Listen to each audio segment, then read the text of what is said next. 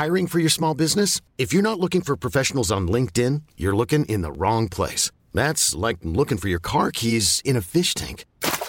LinkedIn helps you hire professionals you can't find anywhere else, even those who aren't actively searching for a new job but might be open to the perfect role. In a given month, over 70% of LinkedIn users don't even visit other leading job sites. So start looking in the right place. With LinkedIn, you can hire professionals like a professional. Post your free job on linkedin.com slash achieve today.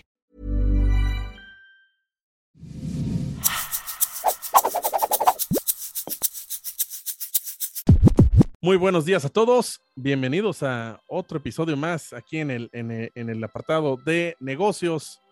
Y pues hay un tema que está dando de qué hablar en el ámbito económico, financiero del mundo de los negocios, que es la famosa inflación. Y recuerdo ya hace pues algunos años, en, aquel entonces el gobernador del Banco de México, Agustín Carcens, en, en estos momentos donde el tipo de cambio también está muy alto, él comentaba que no nos preocupemos por el tipo de cambio, preocupémonos por la inflación. Y es que, eh, pues, en la comunicación y los datos arrojan que, que, estamos llegando a niveles bastante extraños y altos, por no, por no decirlos que preocupantes. Y es por eso que me di a la tarea de eh, preguntarle y pedirle la opinión a Katia Ramos, directora de, del programa de licenciada en finanzas aquí en el Tecnológico Monterrey. Katia, ¿cómo estás? Muy bien, Paco, muchas gracias por invitarme a hablar de este tema que me parece sumamente importante y que es de conocimiento general para todos y para todas. Que, que creo que eh, dentro de, de, de, tu currículum, el hecho de, de, combinar la parte de economista con la parte financiera, pues esa mezcla que, que creo que puede ser una muy buena forma de explicar el por qué nos debe de interesar pues esta parte de, de, la inflación. Pero primero, para todos los que nos están escuchando es explicar qué es la inflación. Muy bien, Paco. Yo creo que la inflación es un término o una palabra que solemos escuchar en las noticias, eh, incluso leer en los periódicos y a veces no tenemos ni la más remota idea de qué se trata, ¿no? Y, y en dónde radica la importancia y por qué todos hablan de ello.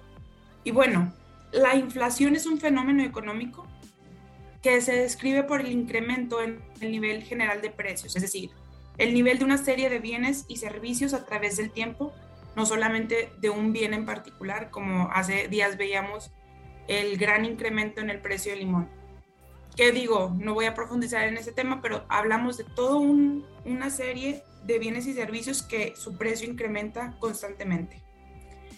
¿Y por qué es importante? Que era la segunda parte que, que, mencionaba. Bueno, la medición y el seguimiento de la inflación de precios de una economía pues permiten conocer la estabilidad de precios justamente de un país, de una región, de un estado, de una ciudad.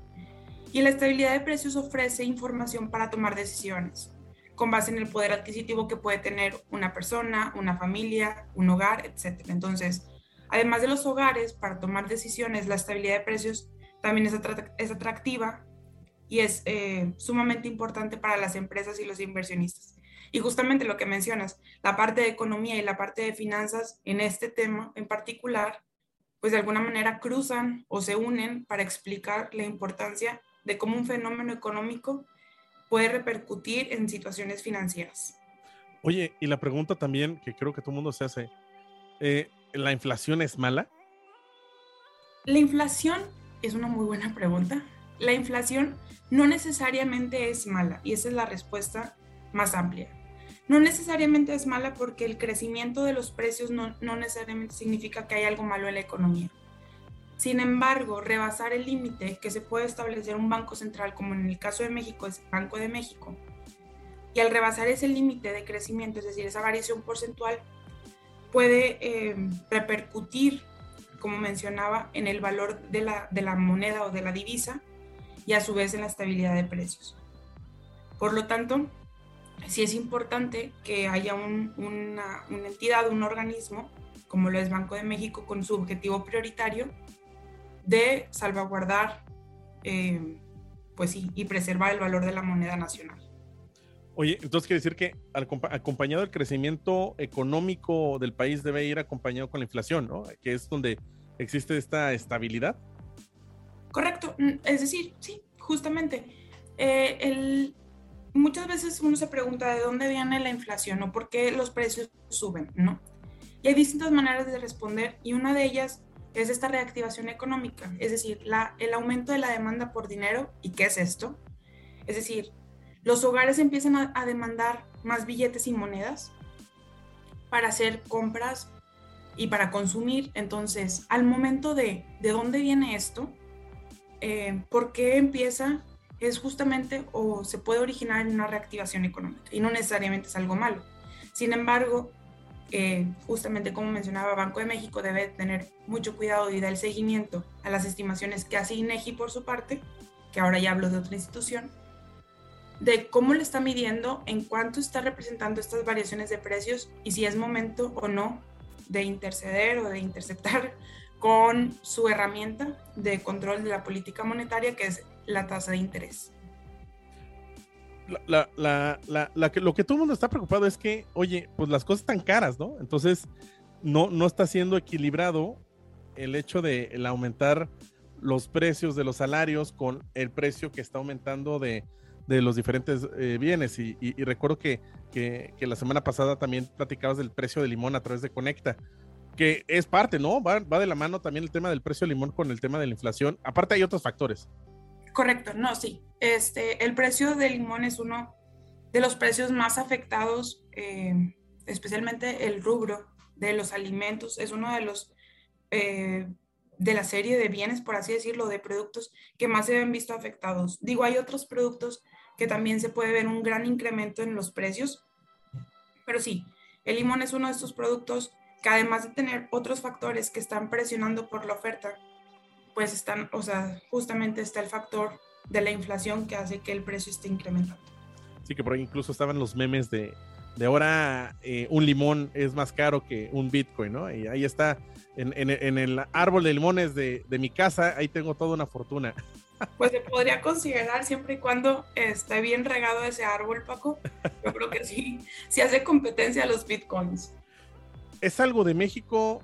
¿Es en el mundo? ¿Es en Latinoamérica? O sea, ¿o qué nos llevó a estar a este punto de, de una inflación de arriba del 7%, entre 6 del año pasado? O sea, ¿por qué llegamos aquí? Mira, es una pregunta interesante porque al inicio se consideraba que eran presiones inflacionarias transitorias. También hay un montón de memes y un montón de chistes al respecto, lo cual no es chiste porque sí es preocupante, no había nada, o sea, el, el, este término transitorio que también estuvo de moda el, el año pasado, eh, hacía referencia a que, bueno, se está reactivando la economía después de la pandemia, está habiendo este rebote en la actividad económica y justamente posterior a ello podemos imaginar que va a haber una demanda, un incremento en la demanda de billetes y monedas. El detalle es el siguiente. Eh, empezó, es decir, transitoria no fue en una semana o más bien dicho, en una quincena o en dos o tres quincenas, sino que empezó a, verse de manera pronunciada y sostenida que el, que el ser sostenido, esta variación, es una de las características de la inflación. Por lo tanto, eh, Banco de México lo que hace como respuesta es empezar a incrementar la tasa de interés de referencia. Hace más o menos como en julio del año pasado, si no me equivoco, empieza con estos incrementos para controlar la inflación. ¿Y qué está pasando? En Estados, Unidos también ocurre lo mismo. Hay presiones inflacionarias, han llegado a un récord en la inflación y justamente es por esta reactivación económica después de la pandemia. ¿Qué ocurrió en la pandemia? Bueno, para tratar de apoyar a la economía, lo que hicieron eh, los bancos centrales, no por generalizar, pero la mayoría, empezaron a reducir la tasa de interés con la finalidad de incentivar el consumo y desincentivar el ahorro básicamente y de esta manera reactivar la economía. Es una manera muy sencilla de explicar y es ¿por qué? ¿Qué prefiero?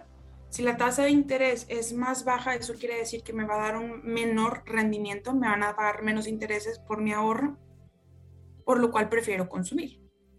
De dicho de otra manera, si no tengo el efectivo en, mi, en, en mis manos o en mi cartera es más fácil solicitar un crédito porque la tasa de interés que me están cobrando es más barata.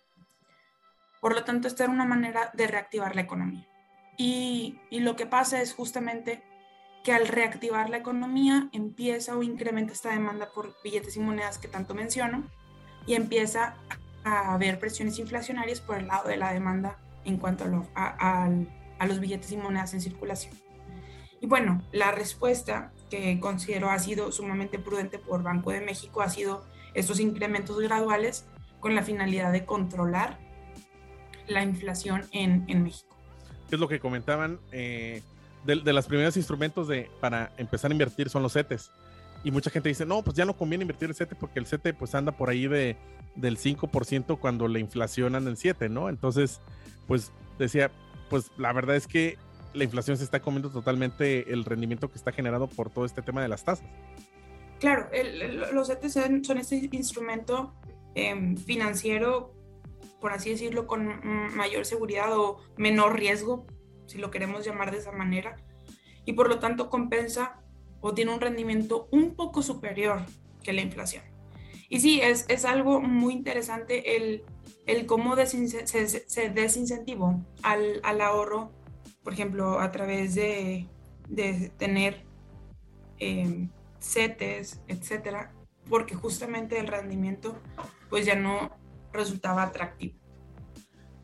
Ahora bien, ¿no? Eh, nosotros tenemos que hacer algo o es básicamente entre política monetaria que establezca Banco de México, entre política pública que establezca, establezca el gobierno federal. Ahí, nosotros como, como ciudadanos de a pie es únicamente observar cómo va bajando, subiendo la inflación. Creo que, creo que sí, y creo que, digo, desde esta tal vez trinchera, em, apoyar la autonomía de un banco central, como lo es Banco de México, es sumamente importante. Es decir, que la política fiscal del país se maneje de manera distinta o autónoma. Perdón, la política monetaria se maneje de manera autónoma y distinta al resto de la política eh, económica del país es sumamente importante porque esto hace que el Banco de México pueda justamente cumplir con su objetivo o, ir tras su objetivo. Recordemos que Banco de México tiene apenas, bueno, un poco más de 20 años de autonomía y, y, justamente esto es algo sumamente importante. Desde entonces, desde que se declaró como una institución autónoma, ha, mantenido la tasa de inflación cerca de su objetivo, que es 3% más menos 1%. Entonces, em, ha, intentado, se ha mantenido muy cerca de este objetivo. Aunque, aunque políticamente no sea a veces muy atractivo que suba la tasa de interés, porque eso quiere decir que el crédito es más caro y no justamente incentiva el consumo, pues eh, finalmente cumple con preservar el valor de nuestra moneda. Ahora bien, siguientes pasos. ¿Qué crees que pase con la inflación? ¿Bajará? ¿Totalmente es algo que, lo veremos en las siguientes semanas, meses? Mira, va a ocurrir algo muy interesante. El, último anuncio de, o el anuncio más reciente de política monetaria fue el 16 de diciembre, que fue donde anunciaron un incremento y el próximo anuncio de política monetaria es el 10 de febrero. Estamos a varios días de, de escuchar y de ver el anuncio y aparte leer la minuta. Y creo que esto se va a ver reflejado en, en que se, se va o se va a tender a, a controlar la inflación y justamente la Junta de Gobierno va a tomar las decisiones necesarias para pues bajar esa inflación, ¿no? Para tratar de controlar esa inflación que a cierre de 2021 fue de 7.36% y bueno, estamos muy lejos, ¿no? De, de la tasa objetivo. Entonces, eh, creo que va a ser sumamente importante. Y otra cosa a considerar que muchas veces em, los, los, alumnos y otras personas fuera del aula me preguntan es, ¿y cuándo se ve reflejado los anuncios de política monetaria? Es decir, ¿en qué momento? Porque hacen el anuncio y yo no lo veo. Bueno, la política monetaria justamente tarda. Es decir, la economía no, no es un switch de, ah, sube y automáticamente todo cambia. eso sería, este, no sé, magia, pero esto es pues economía y requiere de su tiempo y requiere de que la economía pues absorba esta noticia y las expectativas se ajusten a esta nueva tasa de interés e ir viendo cómo se va se puede reducir gradualmente la inflación. Perfectísimo, Katia. Katia, ¿dónde te pueden buscar? Si alguien tiene preguntas acerca de estos temas.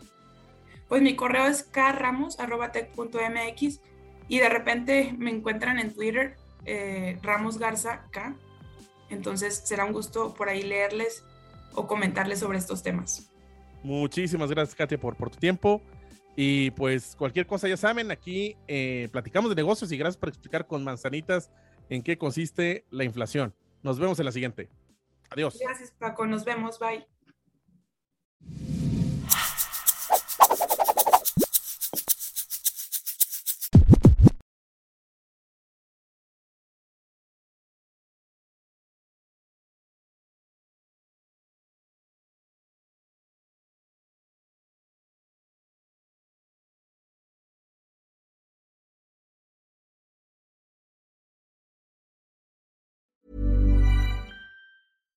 My business used to be weighed down by the complexities of in person payments.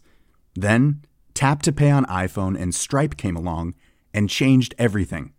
With Tap to Pay on iPhone and Stripe, I streamlined my payment process effortlessly. Now I can accept in person, contactless payments right from my iPhone. No extra hardware required. What's truly remarkable is how I can cater to all of my customers' payment preferences.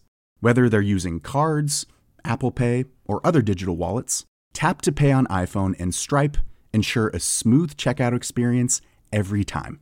And it's not just me. Stripe helps businesses of all sizes, from local markets to global retailers, scale quickly and stay agile. To learn how Tap to Pay on iPhone and Stripe can help grow your revenue and reach, visit stripe.com/tapiphone.